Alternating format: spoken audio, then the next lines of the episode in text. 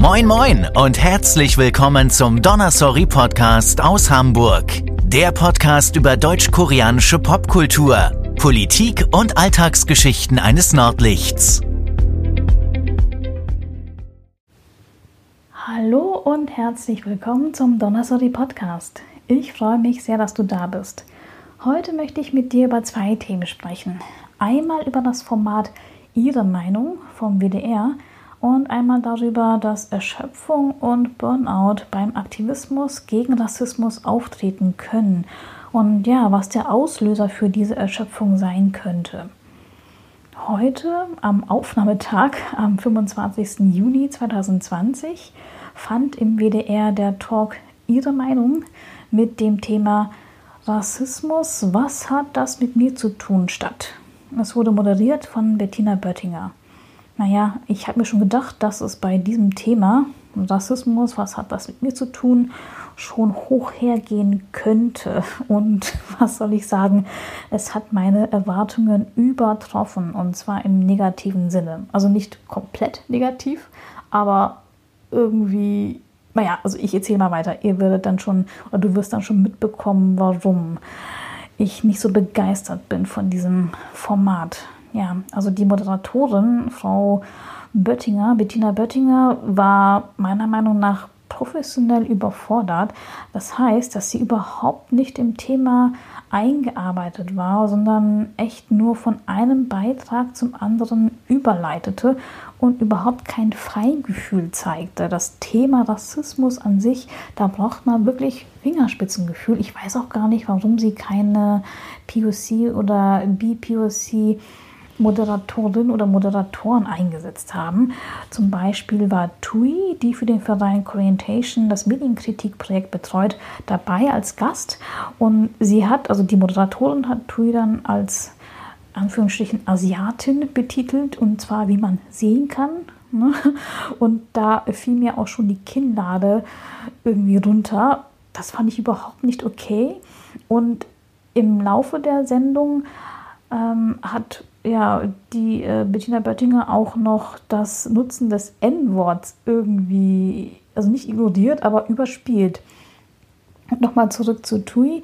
Ähm, ich fand es echt klasse, wie sie sich da präsentiert hat, wie sie über den antiasiatischen Rassismus auch zur Zeit der Pandemie und was auch vorher stattfand, ähm, geäußert hat. Ich fand sehr schade, dass das einfach weggebügelt wurde von der Moderation und ähm, ja, da einfach nicht mehr Zeit aufgewendet wurde. Ich weiß, ich weiß, ne, da waren sehr viele andere Gäste dabei und ich fand es halt super, dass Tui wenigstens ihr Statement abgeben konnte, aber diese Anmoderation, ja, wie man sehen kann, asiatisch, also wenn überhaupt dann asiatisch gelesen, das fand ich echt unterirdisch. Da habe ich gemerkt, also Frau Böttinger, ich habe keine Ahnung, was sie sonst moderiert. Ich schaue halt nicht mehr so viel Fernsehen. Ich bin, wenn dann, auf äh, Twitter, YouTube, Twitch und anderen Streams unterwegs und schaue mir in der Mediathek schon gezielt Sachen an.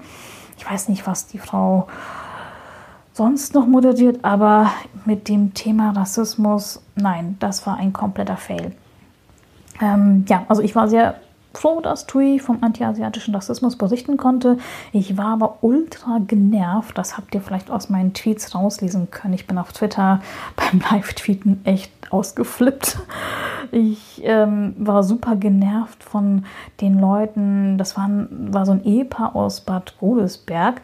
Die haben sich irgendwie dadurch hervorgetan, indem sie von ausländischen Diplomatenkindern gefaselt haben, die im Gegensatz zu der Jugend von heute keine Probleme mit der Schule hatten und dass sie an Anführungsstrichen gute Ausländer Wohnungen vermieten, das alles super tolles.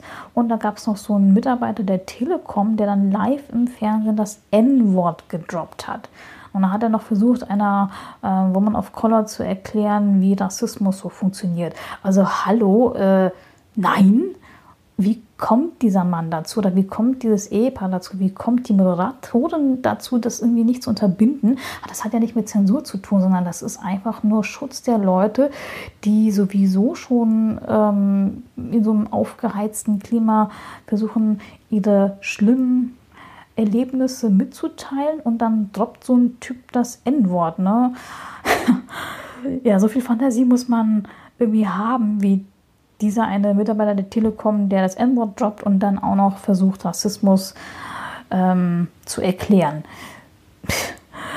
ja, später gab es übrigens noch einen Mann, ähm, selber mit POC-Background, nach eigenen Worten, Anführungsstrichen Akademiker, was jetzt nichts heißen muss. Ne? Also es gibt Leute, die einen Doktor haben oder Professoren sind und trotzdem Unsinn anrichten. Ich sage nur Stichwort Professorenpartei. Ähm, ja, auf jeden Fall gab es dann noch so einen Typen, Mann, ähm, POC-Background, Akademiker nach eigenen Angaben, der einfach so das N-Wort losließ, auch so das N-Wort losließ. Ich meine, da habt ihr oder hast du das direkt gesehen, ne? Einmal hemmungslos das N-Wort gedroppt, sei es jetzt von POC oder von dem weißen Telekom-Mitarbeiter und dann geht das munter weiter. Man verliert dann einfach seine Hemmung, ne? Und ich denke mir nur, oder ich dachte mir nur, was läuft schief bei diesen Leuten? Mir ist da irgendwie schnurzpiep egal, ob dieser jüngere Mann ähm, POC war oder nicht. Ich meine, bei einem Telekom-Mitarbeiter, der äh, halt weiß war und das N-Wort droppte, fand ich das auch schon unterste Schublade, weil der irgendwie gar nicht mal einsichtig war. Ähm, der hier mit POC-Background, der hat sich hinterher irgendwie noch so entschuldigt. Und übrigens erst, nachdem er outgecallt wurde durch jemand anders.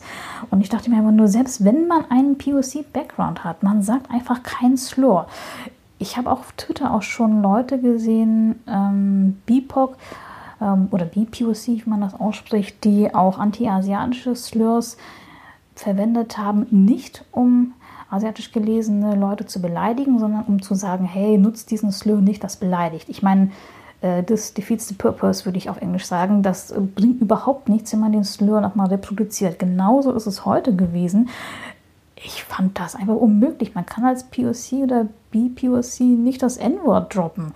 Das geht einfach nicht, finde ich persönlich. Das ist meine Meinung. Und ich war super froh, dass eine andere Diskutantin das nicht durchgehen ließ. Und ähm, ja, also das Nutzen des N-Worts halt outgecallt hat, ne, dass es halt nicht okay ist. Und dann hat dieser jüngere Mann halt versucht, Tone Policing zu betreiben. Er wollte der Dame, ähm, die ihn darauf hingewiesen hat, seine Entschuldigung aufzwingen.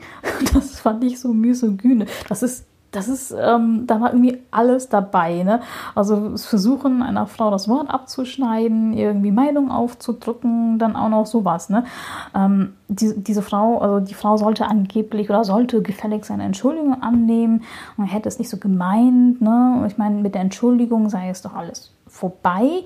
Hallo, das geht so nicht. Ich meine, man kann ja nicht irgendwie Slurs droppen und dann sagen, hey, sorry, habe ich doch nicht gemeint und dann ist alles gut. Nee, so geht das einfach nicht. Ich fand das unglaublich, dass er ihr das ähm, Wort verbieten wollte. Und ich fand es auch noch unglaublich, dass dieser eine weiße Mann äh, vorher, dieser Telekom-Mitarbeiter, das pff, da irgendwie gar nichts war. Er droppt einfach so das N-Wort und das war's dann. Und entschuldigt wird das auch noch, er gehört zu einer anderen Generation oder andere Leute gehören auch zu einer anderen Generation. Da hat man dieses Wort halt benutzt. Hallo, also man lernt dazu. Ich meine, wenn man lernresistent ist, dann wozu entwickelt man sich weiter? Wozu versucht man sich weiterzuentwickeln? Das geht einfach nicht. Ich bin da, wie ihr merkt oder wie du merkst, echt sprachlos.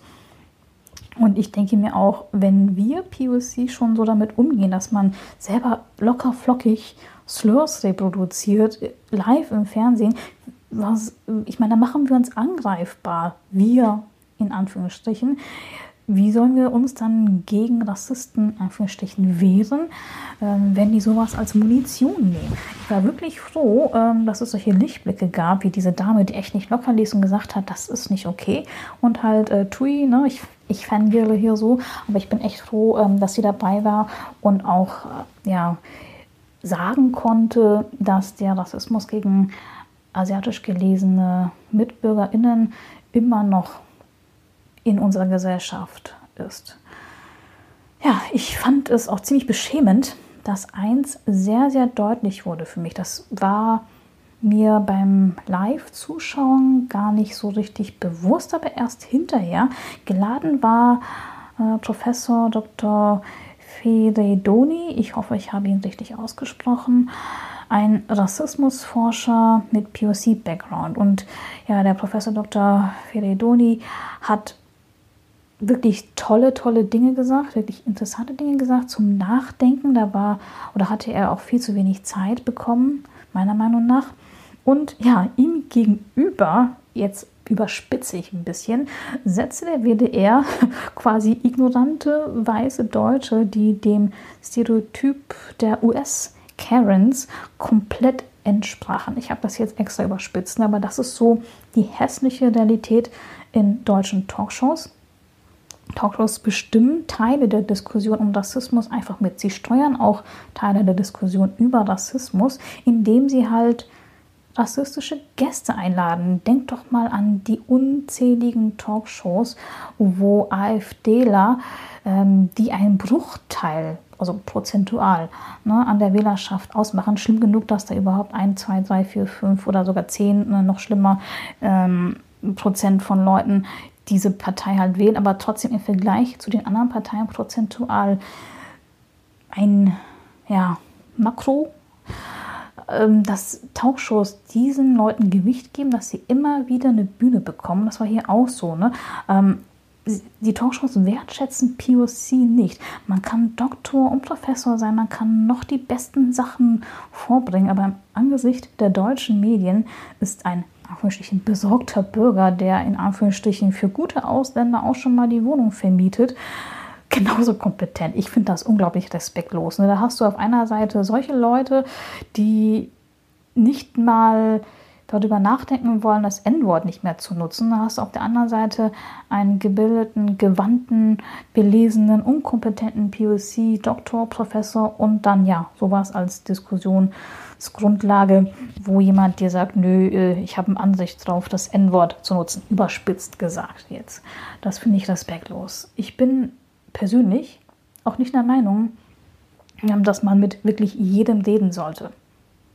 Ja, ich meine, das eigene Wellbeing, die eigene Balance, ähm, das eigene Wohlergehen, der Seelenfrieden ist wichtig. Was soll es mir als POC bringen, wenn ich mit Nazis spreche, wenn ich mit Rassisten spreche? Gut, ne? also man kann es machen. Ne? Andere POCs, ich spreche nur für mich. Ähm, was soll es mir persönlich bringen? Das ist jetzt nicht mein Job. Das ist der Job der anderen weißen Bevölkerung. Das ist nur meine Meinung. Der anderen Weißen, die keine Rassisten sind und die sich dagegen stemmen sollten. Man sollte sich nicht gegen oder hinter POC und BPOC verstecken und uns so die harte Arbeit machen lassen. Es reicht nicht, wenn man moderiert. Es reicht nicht, wenn man in der Mitte unterwegs ist. Man muss aktiv werden. Das ist auch so ein Gedanke, der mir jetzt gekommen ist, während ich spreche.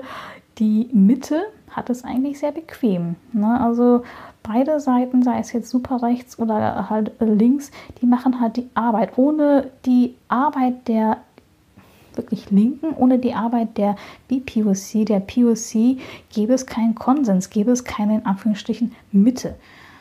Ja, also es gäbe dann keine Kompromisse. Und wenn man überhaupt zu so einem Kompromiss kommen möchte, dann muss man wirklich hart diskutieren. Das kann jetzt nicht nur auf den Schultern, auf den Rücken der BPOC oder der POC gemacht werden. Ne? Also das geht nicht. Also diese Unterhaltung über Rassismus, Diskussion über Unterhalt, äh, über Rassismus sind nicht überfällig, weil man als POC schon sehr, sehr, sehr, sehr lange darüber gesprochen hat, geredet hat.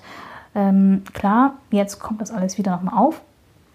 Aber das kann jetzt nicht so sein, dass man sich zurücklehnt als Non-POC, als Weiße, als weißer Mitbürger, äh, Mitbürgerin und sagt, hm, ja, mach mal. Ne, ich helfe dir, ich, ich supporte dich, yay, ich unterschreibe unter jede Petition, aber du machst jetzt so die harte Arbeit. Nein, so geht das nicht. Ne? Ich fand das auch ziemlich treffend, dass einer von den Diskutanten sagte, dass man als POC gut für die Quote sei, aber ansonsten überall ignoriert werden würde. Ja, das ist nicht nur im Alltag so. Also ich meine, mein Alltag besteht jetzt nicht nur aus Diskriminierung, sondern aber so drum und dran, ähm, ist es nicht nur im Alltag so, sondern auch bei den Parteien. Ne? Man ist als Anführungsstrichen Quoten POC gut fürs Foto, aber wenn es dann harter Fahrt kommt, ernst wird, naja, also dann ist man, äh, dann wird man halt ignoriert. Ja, und in Parteien ist das tatsächlich auch so. Und das ist auch ein Grund, warum ich mich dazu entschieden habe, nicht wieder in einer Partei aktiv zu werden, sondern bei einem Verein, ne, bei Corientation, wo ich halt mit anderen POC zusammenarbeiten kann, wo ich mich geborgen, sicher und verstanden fühle. Ich kann den guten Willen der Sendung vom WDR echt nachvollziehen. Das wird vielleicht aus meinen Tweets, die ich live dazu geschrieben habe, nicht so ganz deutlich. Ich kann den guten Willen nachvollziehen. Ne? Aber es war irgendwie für mich wie so eine Live-Version von Twitter. Jeder posaunte seine Meinung raus.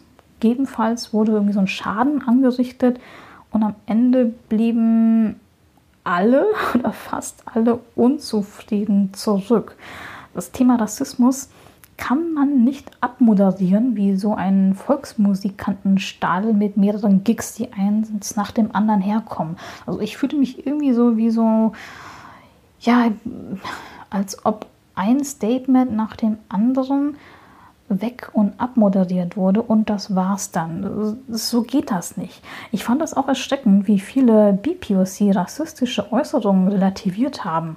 Das hat mich echt erstaunt. So Dinge wie denk doch positiv. Wenn man irgendwie so rassistische Sachen gesagt bekommt oder hackt nicht so auf ihn rum, der hat das N-Wort nicht ernst gemeint, Kontext ist wichtig.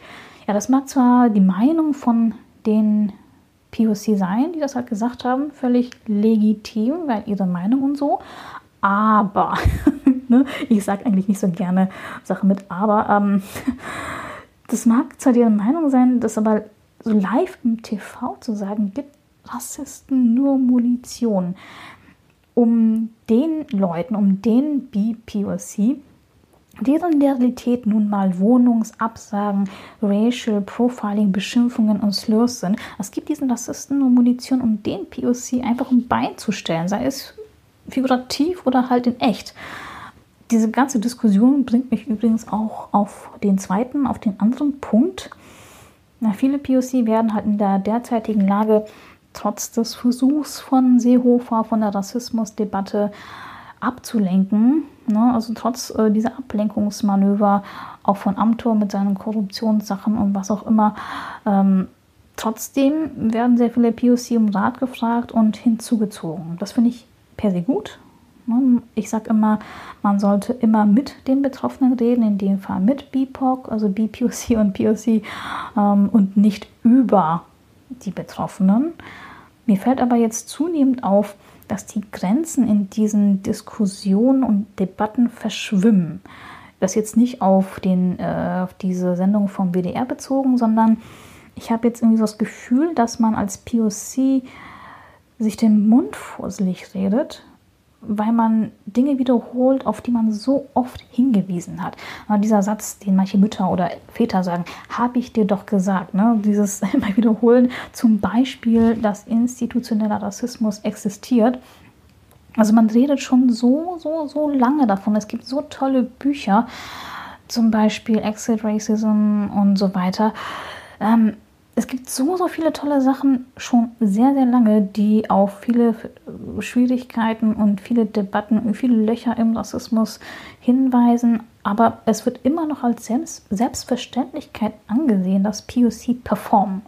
Was man erzählt, was man erlebt hat, was so schlimm war, ob Rassismus überhaupt existiert, was einem passiert ist. Ich wurde zum Beispiel bei so einem Zeitungsinterview nach meinen Erlebnissen mit anti-asiatischem Rassismus gefragt. Und nachdem ich recht belastende, also für mich belastende Dinge erzählt habe, die mir und meiner Familie passiert sind, fragte man mich ernsthaft, ob ich noch Anführungsstrichen härtere Sachen hätte. Ja, also härtere Sachen als angeschrien werden, beschimpft werden, mit Slurs beschimpft werden und ähm, ja, mit aufgesprühten Desinfektionsmittel an der Haustür begrüßt werden. Also was muss eigentlich noch passieren oder was sollte noch passieren? Was für härtere Sachen, was für einen harten Stoff will man denn jetzt noch haben? Ich nenne das jetzt oder habe das mal in einem anderen Interview äh, Rassismus, Porno genannt. Wenn man sich emotional nackig machen soll, nackt machen soll, um für Weiße zu performen, die nur oberflächlich am Thema interessiert zu sein scheinen. Ich sage extra scheinen, weil ich kann ja nicht in die Leute reinschauen. und nach meiner Meinung oder nach meinem Eindruck irgendwie nur so ein schnelles Pflaster auf die Rassismuswunde kleben wollen oder klatschen wollen. Es ist für mich auch ein Zeichen dafür, dass viele Medienhäuser und viele ähm, Organisationen einfach nicht divers sind. Ich erhalte auch Anfragen, also wenn es um antiasiatischen Rassismus geht, für Übersetzungen, Fragen zu Artikeln, Büchern oder Situationen mit Kollegen in der Firma, wo ich mir denke, warum recherchieren diese Leute, die mich fragen, nicht selber? Also ich nehme es denen jetzt nicht übel, weil ich habe schon eine Antenne entwickelt, ob das jetzt Trolle sind oder ob das halt Leute sind, die einfach wirklich Wissen sich aneignen wollen oder ob es halt Leute sind, die nur einfach so tun, als ob. Also die meisten Anfragen, die ich bekommen habe, da war schon ein guter Wille dahinter. Aber ich denke mir, warum recherchieren diese Leute nicht selber? Ich meine, hallo, es gibt Google, es gibt Bing, es gibt Ecosia, es gibt so viele Möglichkeiten. Man muss sich nicht mal von der Couch erheben. Man kann einfach nur mit einem Klick mit dem Finger googeln. Warum recherchieren die Leute nicht, suchen Leute nicht? Warum buchen sie keinen Sensitivity Reading von Leuten, die das wirklich drauf haben? Oder warum stellen Sie keine Diversity Manager ein? Ich bin selber äh, in der Beratung im Consulting tätig, jetzt nicht in dem Bereich Rassismus, aber ich stimme zum Beispiel der Meinung von Vicky, ähm, eine der GründerInnen des Netzwerks Ich bin kein Virus zu. Sie hat irgendwann mal geschrieben, dass POC keine unbezahlte Care-Arbeit leisten sollten, weil äh, ich glaube, das war in dem Zusammenhang, wo ähm, ihr Netzwerk, ich bin kein Virus, ähm, das Magazin, das Hanix Magazin und die Werbeagentur Con Weimar für deren anti-asiatische und äh, rassistische Werbung outgecallt hat, aufmerksam gemacht hat und ja, wo diese Firmen irgendwie nichts Besseres zu tun hatten, als nach so einer Non-Apology so eine Alibi-Diskussion zu suchen von der sie meiner Meinung nach irgendwie nichts gelernt haben. Man geht unbedingt dafür auf den Instagram-Account von Ich bin kein Virus. Ich schreibe und verlinke übrigens alle Accounts, alle Links, auch zu TUI im Orientation in meinen Show Notes. Und ähm, ja, also Vicky von Ich bin kein Virus hat mal geschrieben, POC sollten keine unbezahlte Care-Arbeit machen. Das klingt für den einen oder anderen erstmal so nachher, du willst jetzt nicht mehr drüber reden.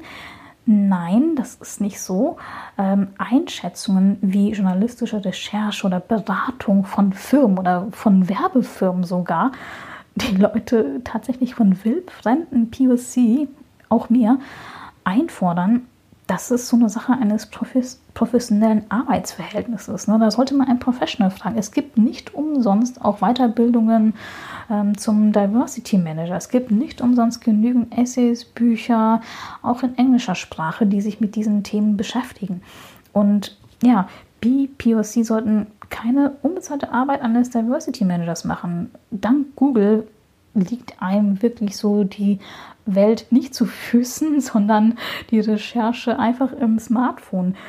Bitte nehmt es jetzt nicht persönlich. Ne? Also ich kann mir schon denken oder ich vermute, dass einige, hm, die mir Sachen geschickt haben, vielleicht auch zuhören. Bitte nehmt es nicht persönlich. Ich weiß, dass ihr es in dem Sinne gut gemeint habt, dass ihr auch geschrieben habt, dass ihr äh, irgendwie mir jetzt irgendwie nicht Böses wollt oder dass ihr mir keine traumatischen Erlebnisse irgendwie wieder hochkommen lassen wollt. Aber ich finde, solche Fälle häufen sich gerade nicht nur bei mir, sondern auch bei vielen. Ne? Also wenn ich so lese, was andere BPOC-Podcaster schreiben, was andere Aktivistinnen schreiben, die ähm, POC-Background haben, es passiert immer häufiger und häufiger. Ne? Das ist so mein Take. Es gibt so eine Grenze zwischen einer Diskussion, wo beide Seiten was davon haben, was mitnehmen oder einfach schlichtweg Arbeit für eine Seite. Ne? Googelt selbst. Stellt Diversity Manager ein. Bezahlt Leute, von denen ihr was wissen wollt, für deren Recherche und Arbeit. Sucht euch Professionals. Ne? Auch zum Beispiel beim Diversity äh, Management oder Sensitivity Reading. Wenn ihr sucht, dann findet ihr die Leute auch. Ich hatte nämlich auch Gespräche mit anderen BPOC-Aktivistinnen.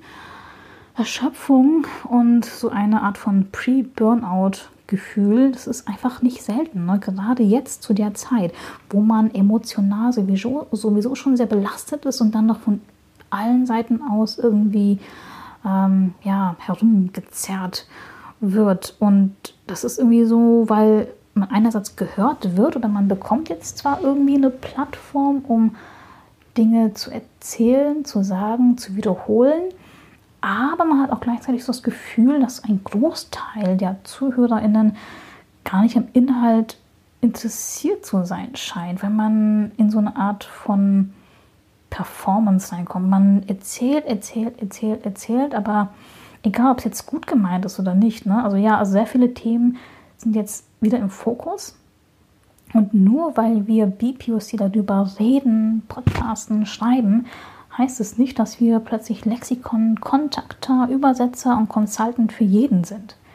Und das ist ja ein Unterschied, als wenn zum Beispiel ich in einem Podcast über Dinge spreche, die mir wichtig sind, sei es ein Thema über antiasiatischen Rassismus oder über Korea ähm, oder ob ja, mir plötzlich als jemand mit POC-Background ein komplett unbekanntes Problem oder ein unbekannter Sachverhalt mir Anführungsstrichen aufgezwungen wird, weil jemand etwas dazu wissen will.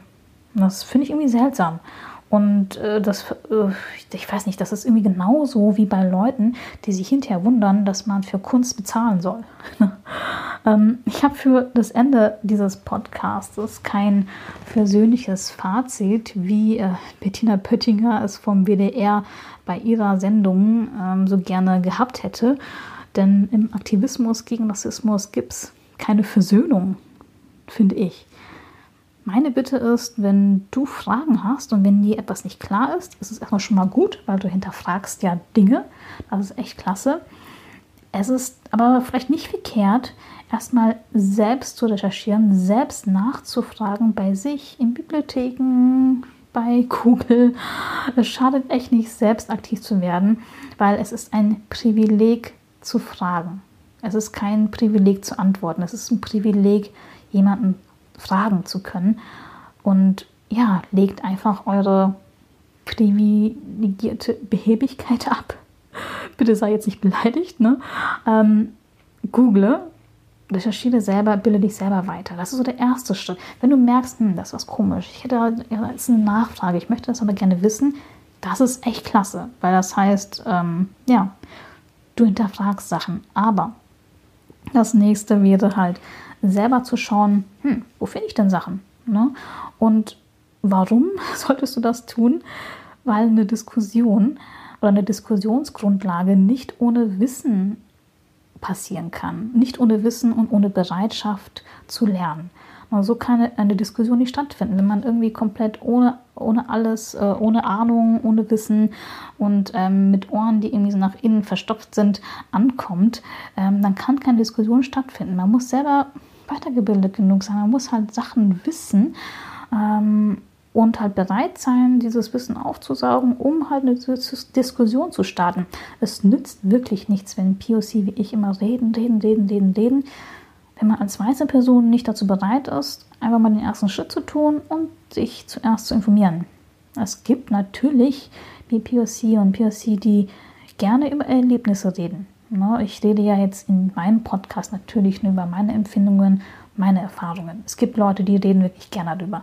Aber es gibt auch POC, die dabei abstumpfen, bei denen es sich anfühlt, als ob sich die Haut abschält, als ob man sich entblößen muss wenn man immer wieder diese traumatischen Erlebnisse abrufen soll. Das ist dann hinterher so, als ob man so eine Karteikarte oder so einen Ordner im Kopf hat, wo man alle Sachen, die so schlimm waren, sich da aufgeschrieben hat und die man dann nach Bedarf rausholen soll, performen soll, den Rassismus-Porno performen soll.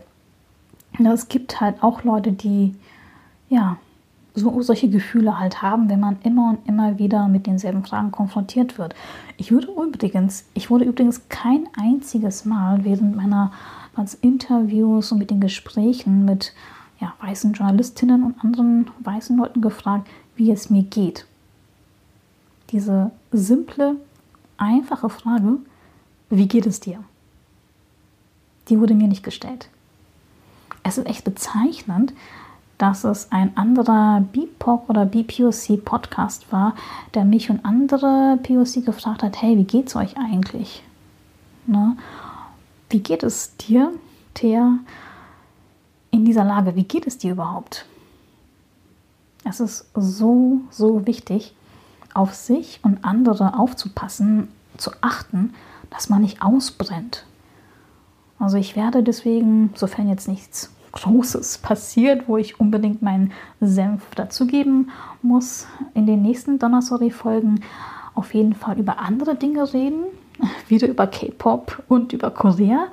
Und ich werde auch auf jeden Fall alle Fragen, die ihr mir via Twitter und Instagram geschickt habt, beantworten. Das war oder das wird eine recht persönliche Folge, aber auf die freue ich mich ganz besonders. Und ich freue mich auch auf die Korea-Episode, die ich jetzt gerade plane. Da brauche ich ein bisschen mehr Recherchezeit, aber das wird auf jeden Fall sehr, sehr interessant, auch für mich selber. Ich habe jetzt schon beim Plan relativ viel Spaß und ja, das so soll es halt auch sein. Ne? Ja, vielen Dank, dass du dir diese Podcast-Episode angehört hast und doch noch die folgst. Ich freue mich über jedes Feedback. Du findest mich auf Twitter und Instagram entweder als Donnersori oder privat als November Beetle. Die Links zu den Profilen und alle anderen Links, die ich vorher erwähnt habe, hinterlasse ich dir in den Show Notes. Vielen, vielen Dank für das Zuhören und bis bald. Tschüss. Dir diese Episode von Donnersori gefallen? Dann abonniere den Donnersori Podcast auf iTunes oder Spotify und besuche uns unter www.donnersori.de. Danke und moin moin!